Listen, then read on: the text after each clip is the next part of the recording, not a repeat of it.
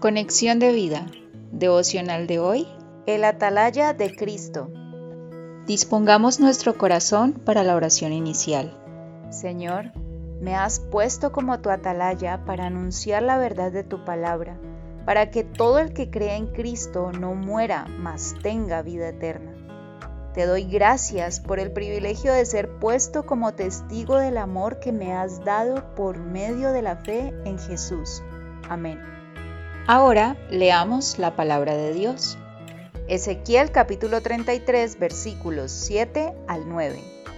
A ti pues, hijo de hombre, te he puesto por atalaya a la casa de Israel, y oirás la palabra de mi boca, y los amonestarás de mi parte. Cuando yo dijere al impío, impío, de cierto morirás, si tú no hablares para que se guarde el impío de su camino, el impío morirá por su pecado, pero su sangre yo la demandaré de tu mano. Y si tú avisares al impío de su camino para que se aparte de él, y él no se apartare de su camino, él morirá por su pecado, pero tú libraste tu vida.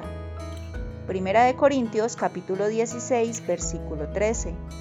Velad, estad firmes en la fe, portaos varonilmente y esforzaos. La reflexión de hoy nos dice, en la palabra de Dios, los atalayas eran los encargados de vigilar u observar atentamente para prevenir cualquier ataque sorpresa del enemigo. Eran colocados en un lugar estratégico y debían alzar su voz con prontitud ante cualquier peligro. Los creyentes en Cristo, de la misma manera, estamos llamados a que por medio de nuestras buenas obras mostremos evidencia de nuestra fe para gloria de Dios Padre.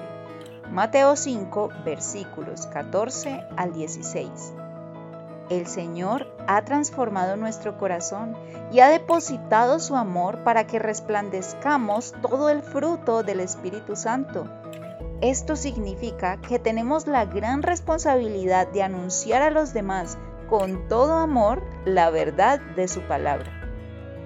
Somos atalayas de Cristo enviados y colocados en alto para prevenir a las personas de su inminente muerte espiritual si no creen que Cristo murió por sus pecados, como el mismo Jesús les decía a los fariseos que lo rechazaron. Por eso os dije que moriréis en vuestros pecados, porque si no creéis que yo soy, en vuestros pecados moriréis. Juan 8:24 él era el único que los podía salvar de la condenación por causa de su pecado. Y Él es el único que puede salvar la vida de todo hombre que se arrepienta y crea en la buena noticia. Marcos 1.15. Tampoco podemos callar ante la injusticia, el pecado, el engaño o cualquier conducta que ocurra a nuestro alrededor, pues no podemos ser cómplices debemos estar atentos y vigilantes a dar el mensaje del Evangelio y enseñar los principios de Dios, como lo dice Primera de Pedro 3:15. Sino santificad a Dios el Señor en vuestros corazones y estad siempre preparados para presentar defensa con mansedumbre y reverencia ante todo el que os demande razón de la esperanza que hay en vosotros.